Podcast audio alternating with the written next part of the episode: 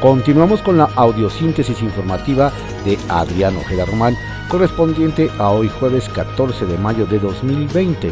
Antes de leer las columnas políticas, quisiera dar lectura a una información pues muy delicada que se publica en el periódico Reforma. Un hombre que dijo ser integrante del cártel de Sinaloa advirtió ayer que Reforma ya sobrepasó la línea en sus críticas al presidente Andrés Manuel López Obrador y amenazó con volar el edificio del periódico si no corrige. En una llamada recibida en las oficinas de Reforma a las 8.42 horas, la persona que se identificó como diputado federal de Lozoya sentenció que el periódico ya no esté difamando al presidente. Todo el cartel de Sinaloa está con Andrés Manuel López Obrador, señaló. Es en serio, ya están sobrepasando la línea. El hombre, con acento baja californiano, reclamó por el video en el sitio web de reforma.com que muestra una línea de tiempo con las declaraciones que hizo AMLO pidiendo tomar con calma el COVID-19 y la evolución de contagios y muertes por el virus en el país. Su empresa subió un video denigrando, vaya, casi burlándose del presidente de la República, exclamó. Por eso hacemos esta llamada, porque esto que están haciendo ya, ya sobrepasó la línea. El hombre pide pasar su mensaje al jefe de redacción advirtiendo que si no es así, vamos a ir a leerle la cartilla. Dígale que no esté difamando al presidente de la República, que no esté traicionando la patria, porque si no, las oficinas de ahí, de su pinche periódico, así dígaselo, las vamos a volar. Amenaza. No más dígale lo que le dije. Es la última vez que suben algo de AMLO, porque somos priistas, continuó alertando antes de colgar que faltan pocos días. El cártel de Sinaloa era operado por Joaquín El Chapo Guzmán, hoy preso en Estados Unidos. Y bueno, reforma muestra lo del video. Nacional del no pasa nada a la emergencia. En octubre del año pasado, las fuerzas federales detuvieron a Ovidio Guzmán, hijo del Chapo, en Sinaloa, pero horas después fue puesto en libertad por órdenes del gobierno. En la gráfica publicada ayer en los periódicos de Grupo Reforma, que da pie al video, aparece el saludo que el presidente le hace a la madre del Chapo durante una gira por Badiraguato, Sinaloa, el 29 de marzo. Por los datos registrados en reforma de la llamada, se detectó que ésta se realizó de un teléfono de Mexicali, entidad gobernada por el morenista Jaime Bonilla. En julio de 2012, tres ediciones suburbanas de El Norte fueron atacadas por el crimen organizado en un periodo de 19 días. El ataque más grave fue cuando un comando armado ingresó a las oficinas de la edición Sierra Madre en San Pedro, amagó a un guardia, roció gasolina en la recepción y le prendió fuego. Hora de la publicación, 5 de la mañana. Como comentamos al inicio, consideramos esta nota pues muy delicada, ya que esto no es más que eh, lo que conlleva cuando quieres dividir a una sociedad. Vamos ahora con las columnas políticas. En la mira, por Lourdes Mendoza que se publica en Eje Central. Un gran día para México. Con la sentencia de la Suprema Corte de Justicia de la Nación contra la ley Bonilla y el impedimento de los 13 legisladores de oposición del PRI, PAN, PRD y MC en la Comisión Permanente para abrir un periodo extraordinario de sesiones solo para votar una iniciativa presidencial que le da superpoderes a AMLO para meterle mano al presupuesto, México ha demostrado que mantiene la división de poderes. Aplausos y todo nuestro reconocimiento a la Suprema Corte por declarar ilegal la famosa ley Bonilla, la cual representó un fraude a la Constitución con efectos corruptores. Más claro, ni el agua. Ojo, si los partidos de oposición no hubieran impugnado la ley, los ministros no hubieran dado la resolución. El lunes fue un gran día para México, pues se cerró la puerta a que otros gobernantes, desde alcaldes hasta el presidente, decidan cuántos años quieren gobernar. se cerró la puerta a las reelecciones disfrazadas y ordenadas ni siquiera por la gente, sino por un Congreso a modo. Las risas se le borraron al gobernador de Baja California, Jaime Bonilla, al saber que por unanimidad en una votación histórica la Corte le puso freno a su mandato de cinco años, así que su administración terminará en 2021 y no en 2024. En el Inter, quien acaparó las miradas fue la secretaria de Gobernación, Olga Sánchez Cordero, quien como dice una cosa, dice otra, pues la vimos en noviembre de 2019 muy contenta con Bonilla. Para mí, la norma va a pervivir, le dijo la exministra al recién electo Gober en un esgrima jurídico. Pero tome aliento, por favor. Resulta que la secretaria aseguró el lunes que su postura siempre apuntó al criterio de la Corte. Ahora la mirada está en los congresistas locales que le querían dar el regalazo al gober. Con el fallo, los legisladores de Baja California quedaron, quedaron como defraudadores, como funcionarios que pretendieron burlar la voluntad popular. ¡Qué manera de legislar! diría Porfirio Muñoz Ledo. He aquí las frases de algunos ministros.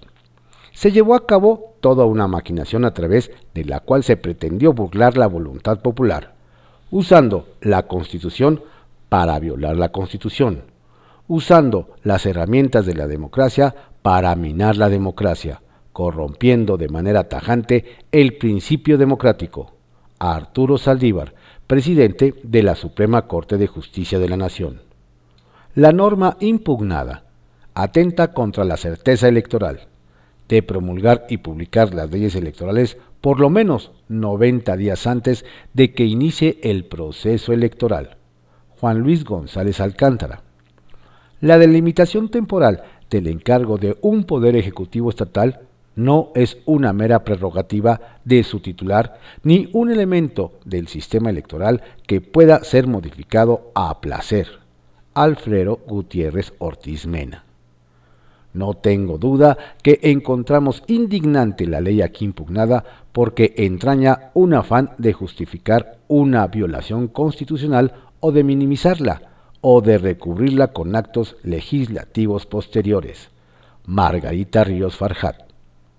Daría pauta a caprichos e intereses de todo tipo de aquellos que desean vulnerar nuestro orden constitucional Yasmín Esquivel.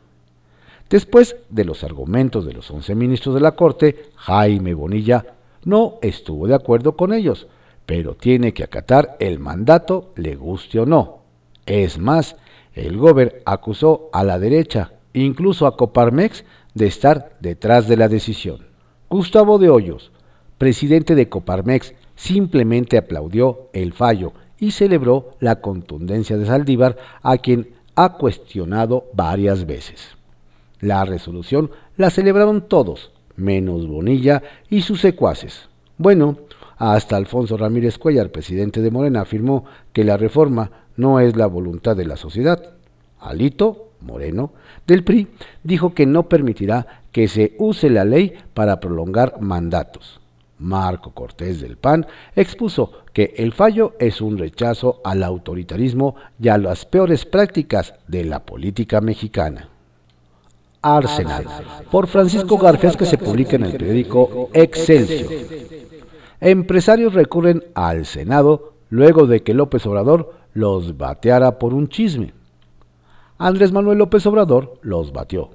No quiso recibir a las organizaciones empresariales que buscaban plantear 68 propuestas para hacer frente a la peor emergencia económica en 100 años derivada del COVID-19. El presidente hizo caso de chismes que corrían en Palacio alrededor de una respuesta que dio Carlos Salazar Lomelín, presidente del Consejo Coordinador Empresarial, a una pregunta sobre su eventual remoción y la revocación de mandato en una videoconferencia. Mi respuesta se malinterpretó y generó un teléfono descompuesto, describió el propio Salazar Lomelín en una carta personal que dio a conocer SDP Noticias. Eso y la versión de que el titular del CCE se había reunido supuestamente con los duros del sector privado interrumpió la comunicación personal entre ambos. El Consejo Coordinador Empresarial es un mecanismo que representa e integra preocupaciones de las 12 organizaciones más importantes del sector privado. Tiene una idea diferente a la de López Obrador sobre cómo hacer frente a la crisis, pero eso no necesariamente significa que haya confrontación. Las organizaciones buscaban un interlocutor de altura con acceso a López Obrador lo encontraron en el senador Ricardo Monreal. Ayer se dio una reunión virtual promovida por el senador emesista Dante Delgado entre los representantes de las organizaciones empresariales y senadores de todos los partidos. La encabezó el jefe de la bancada de Morena en el Senado. En esa reunión, Salazar Lomelín hizo alusión a las críticas que se le hacen a los empresarios en el sentido de que solo se preocupan por el crecimiento, pero no por el desarrollo. Repitió palabras que le hemos escuchado varias veces en boca del presidente, que los empresarios sin dimensión social pretendan socializar las pérdidas y privatizar las ganancias. Nuestro rol fundamental, explicó el presidente del CCE, es crear empleos, que el trabajo se traduzca en un desarrollo de consumo, que las personas al consumir puedan tener algunos excedentes que permitan ir creciendo la inversión en el país. Subrayó, sin crecimiento no hay desarrollo. El CCE espera que sus 68 recomendaciones para reactivar la economía hagan eco en los legisladores y nos ayuden a llevar este acuerdo nacional y a estar sentados con el Poder Ejecutivo, señaló. Y más, en ninguna de esas recomendaciones se habló de usar recursos que se pudieran convertir en fobaproa o cualquier adjetivo que podamos poner a eso. Entre las recomendaciones está la de cuidar la liquidez y el empleo, lograr una mejor coordinación entre todos los órdenes de gobierno, pero también financiar el capital de trabajo de las empresas que se han quedado sin recursos en estos días. Salazar coincidió con Monreal en la importancia de la eficacia, la coordinación y la unión. Las puso por encima de la geometría política, si eres de izquierda o de derecha. El político de Zacatecas prometió revisar las propuestas del Consejo Coordinador Empresarial para reactivar la economía en un periodo extraordinario que se convocará para la segunda quincena de junio anunció varias comparecencias virtuales de integrantes del gabinete. Marcelo Ebrard, canciller. Alfonso Durazo, seguridad. Jorge Alcocer, salud. Pero también el gobernador del Banco de México, Alejandro Díaz de León. Nos brincó el hecho de que no figura en la lista de comparecientes el zar anticoronavirus, Hugo López Gatel, el hombre que mueve los hilos en materia de emergencia sanitaria cuya presencia es reclamada por la oposición. Luego de las fundadas críticas de tres exsecretarios de salud, Frem, Chertovsky y Narro, al manejo y las cifras del gobierno federal del COVID-19, la Unidad de Inteligencia Financiera WIF anunció que se investigan contratos que realizó la administración anterior en el sector salud aclara que no se investiga a ninguna persona en particular, sino que se realizan las contrataciones que se hicieron en el sexenio anterior. Lo extraño es que la propia WIF dice que ya se presentaron denuncias en la Fiscalía General de la República. No especifica contra quién y por qué. ¿Contra quién resulte responsable? Y eso que el presidente dice que la venganza no es su fuerte. ¿Qué tal si sí lo fuera? Poder y Dinero, por Víctor Sánchez Baños, que se publica en Eje Central. COVID-19, modelos matemáticos con bases erróneas.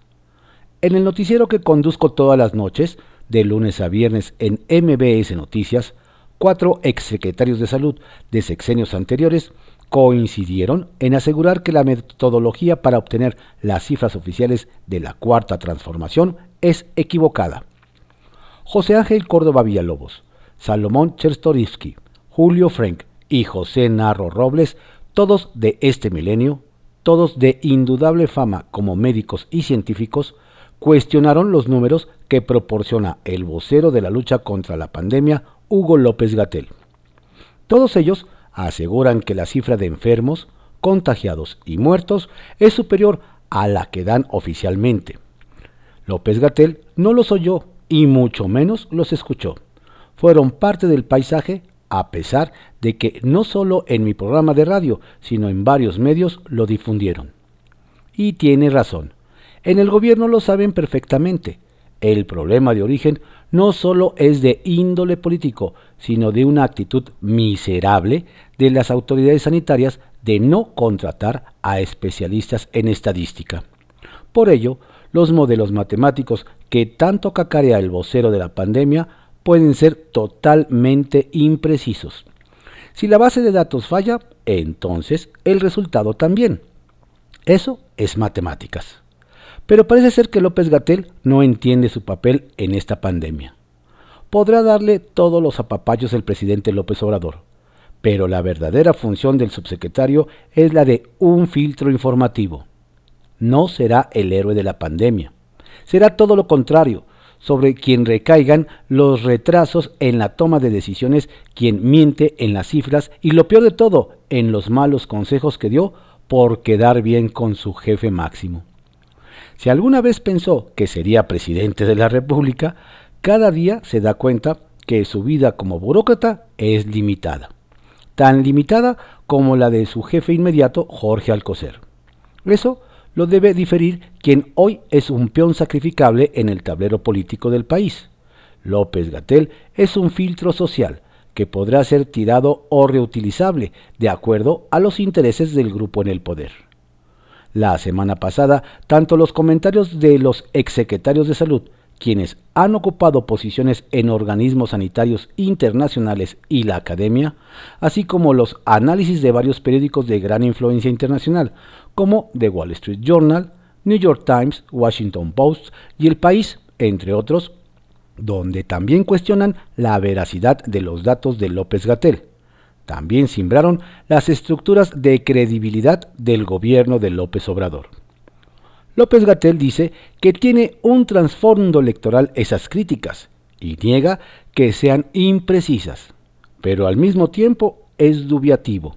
Acepta que las cifras son imprecisas y al mismo tiempo dice lo contrario. Lo único cierto es que la sociedad exige mayor precisión en la información, cueste lo que cueste, que ya no gaste hasta el hastío en las futuras elecciones y que todo se enfoque en lo inmediato. La salud de, 30, de 130 millones de mexicanos. López Obrador sabía que le dejaban sus antecesores, desde Luis Echeverría hasta la fecha. Un sistema de salud en ruinas. La responsabilidad, la responsabilidad de él era levantarlo de inmediato. El COVID-19, ojalá y haya removido la palabrería contra los del pasado y reconstruya al país. Los resultados a año y medio del morenismo en el poder es un deterioro mayor en los niveles de bienestar real de los mexicanos. Poderosos caballeros, para llegar a la reapertura de la economía se requiere de un acuerdo nacional para la reactivación económica en donde en la toma de decisiones esté presente el sector privado, estimó Javier Treviño, director general de Políticas Públicas del Consejo Coordinador Empresarial. Si bien los programas sociales del gobierno son buenos, esto no basta, dijo durante la mesa redonda Futuro Laboral tras el COVID-19. Oportunidad o desastre, organizada por Talent Tía MX. Es importante incentivar las cadenas de valor y enseguida enfocarse en las medidas de reapertura. En la recuperación explicó, la subcontratación será una práctica estratégica para volver al trabajo y recuperar empleos. Nadie frena los ataques a personal médico. Mientras están más interesados en el lucimiento de los políticos, no usan los tiempos para crear conciencia. Lo peor es que ni siquiera los artistas mexicanos, en un afán creativo, se unen para hacer un homenaje a nuestros médicos, enfermeras y personal de salud y a los que limpian los hospitales. Son unos héroes que sí harán historia. Al médico desconocido. Responsabilidad social corporativa. Ford, bajo el liderazgo en México de Héctor Pérez, producirá en sus instalaciones una versión más simple del ventilador que actualmente comercializa GE Healthcare, que preside Keiran Murphy.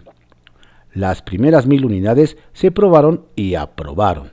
Esperan producir 100.000 semanales en este año para llenar las necesidades de varias naciones. Una meta muy ambiciosa que llegará para quedarse, ya que los enfermos de COVID-19 crecerán en los próximos meses y quizá años, ya que no será erradicado en el corto y mediano plazo. La nueva realidad, por Norma Meraz, que se publica en el diario digital Índice Político. La nueva realidad será un nuevo despertar. Con la invasión de coronavirus, el mundo se encerró en su propia jaula. La humanidad de nuestro tiempo se encuentra atrapada en la incertidumbre y el miedo a morir. El México que juega y se burla de la muerte, hoy en día se detiene a respetar ese inevitable destino.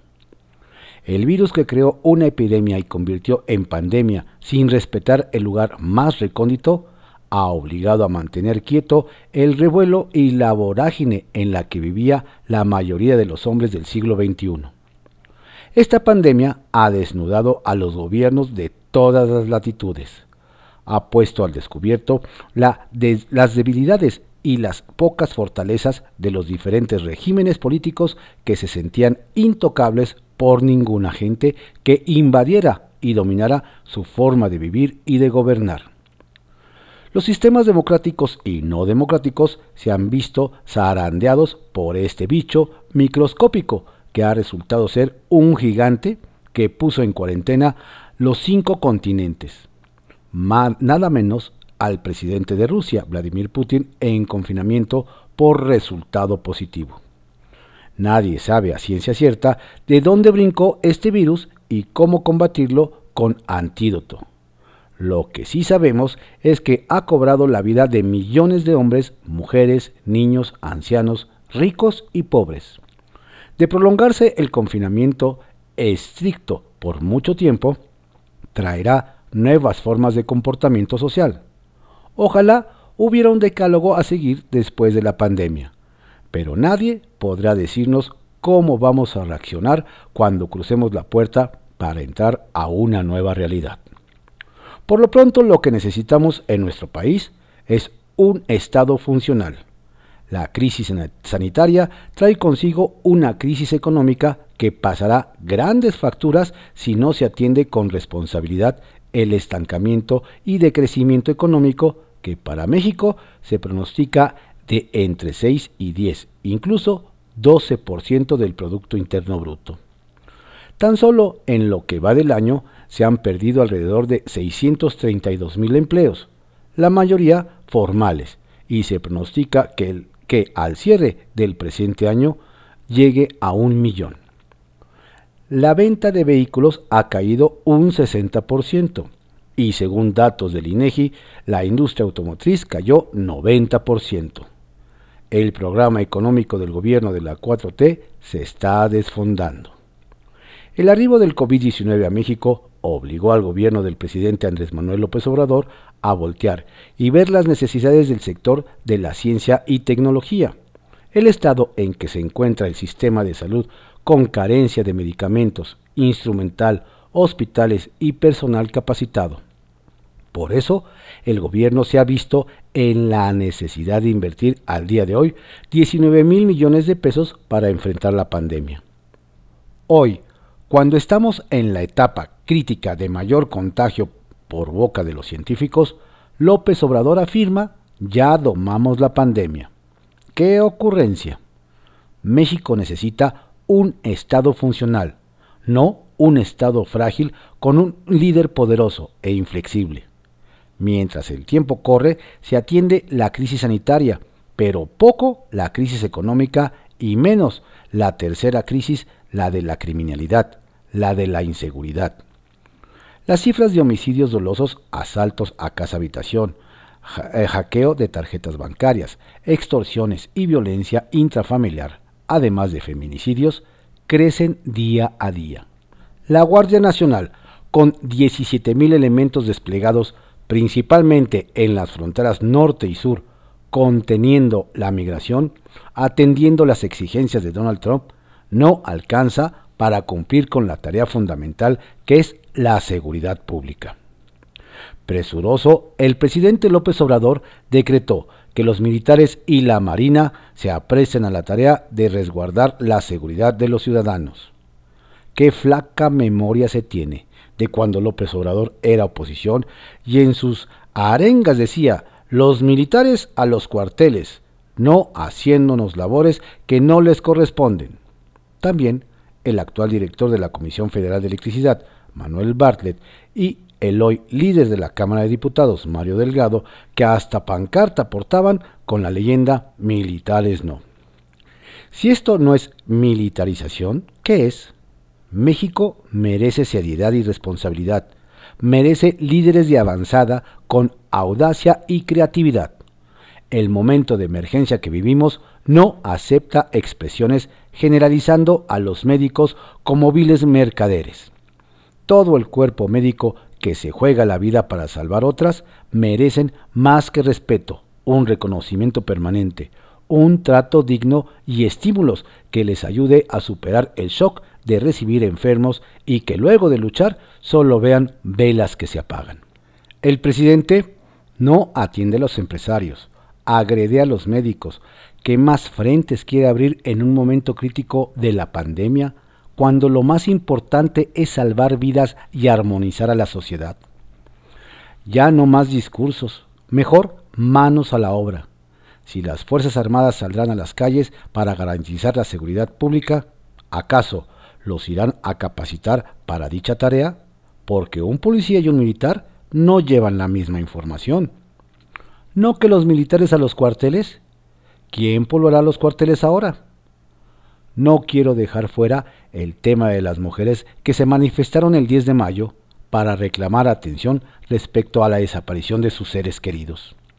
El sistema de justicia Cházaro ha abandonado a estas mujeres que sin portar cubrebocas solo dicen, nosotras estamos muertas, por eso no lo usamos. Lo que demandamos es que las autoridades cumplan con lo que prometieron, continuar con la búsqueda de nuestros familiares desaparecidos. A estas alturas ya vimos que los abrazos y consejos maternales de portarse bien a los malandros no ha funcionado al presidente de la República. Hay que actuar con seriedad y responsabilidad además de hacer una depuración de frases y dichos en el discurso oficial, que no están a la altura de un jefe de Estado. Preparémonos para vivir en otra realidad, la que nos deje el COVID-19. Ojalá sea pronto y con el menor número de víctimas. No bajemos la guardia. A cuidarse. Quédese en casa. Digamos la verdad. En privado, por Joaquín López Dóriga que se publica en el periódico Milenio. El trauma post-pandemia y confinamiento.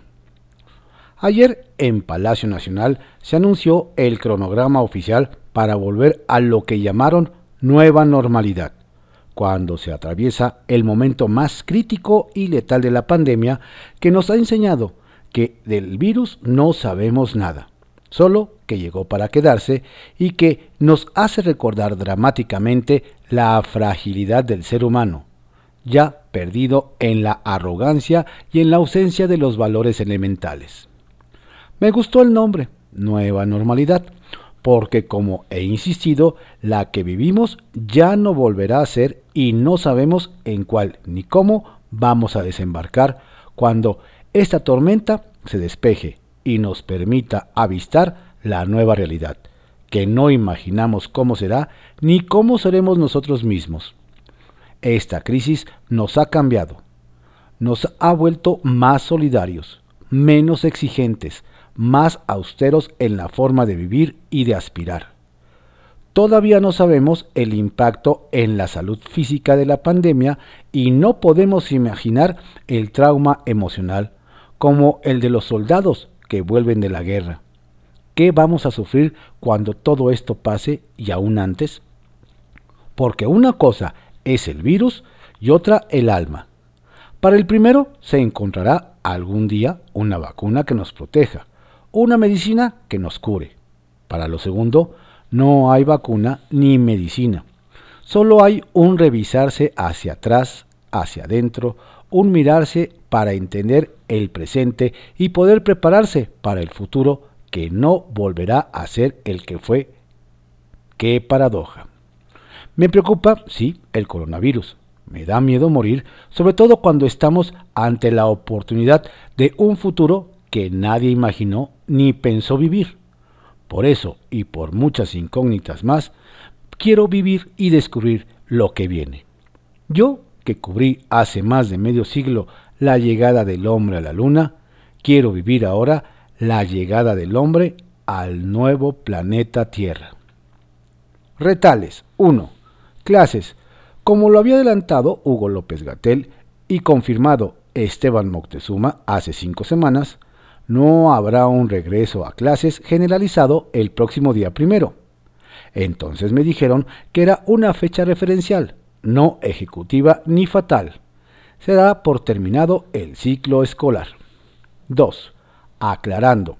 Santiago Nieto, titular de la UIF, reconoció ayer que sí hay una investigación sobre el sector salud del gobierno pasado, pero dijo que no hay ninguna contra el doctor José Narro, como se había informado. Narro es un hombre calado en la decencia y la honradez. Bien por la aclaración de Nieto. Y 3. Prohibición. La COFEPRIS que dirige el pediatra José Alonso Novelo prohibió al centro hospitalario ABC las pruebas SARS-CoV-2 y GG, que es la que se hace a partir del plasma de pacientes recuperados de coronavirus. El doctor Francisco Moreno, encargado del programa COVID-19 de ese centro hospitalario, manifestó su decepción y frustración por esta orden. Y el subsecretario Hugo López Catel me dijo que desconocía el motivo de la prohibición.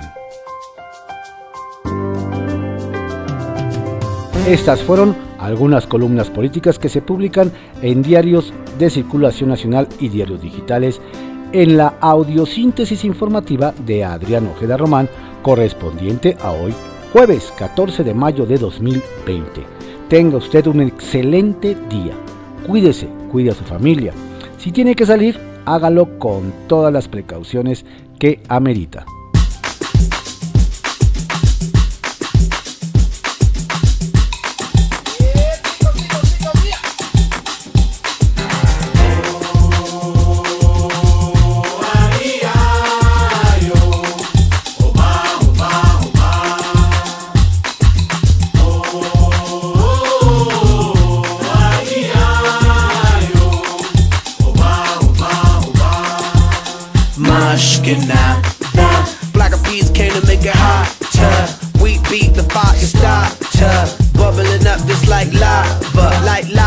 Heated like a sauna. Penetrating through your body armor. Rhythmically we massage ya. With hip hop mixed up with samba. With samba. So yes, yes, y'all. You know we never stop, we never rest, y'all. The black will keep it funky fresh, y'all. And we won't stop until we get y'all. Till we get y'all. Say yeah.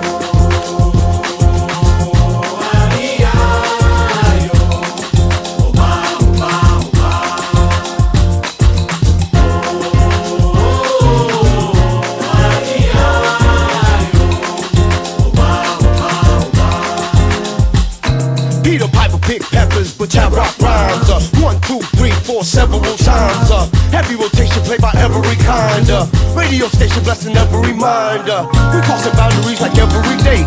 Do Bobby, Bobby, Bobby, being the on the bay. We got, we got tab magnification, tab magnified like every day. So yes, uh. yes, y'all. You know we never stop, we never rest, y'all. The black bees will keep it funky fresh, y'all. And we won't stop until we get y'all, till we get y'all. Say yeah.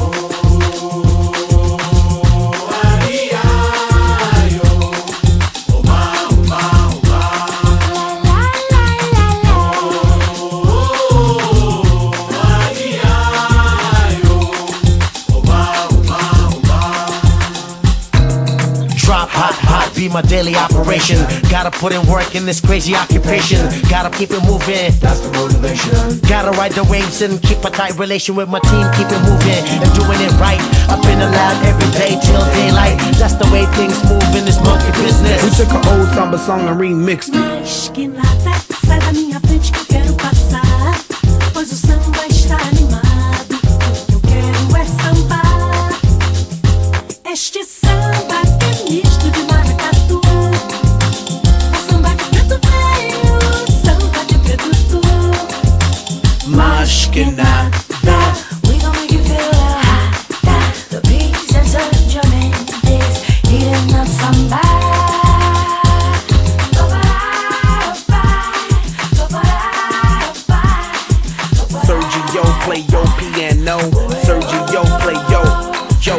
Yo, yo, yo.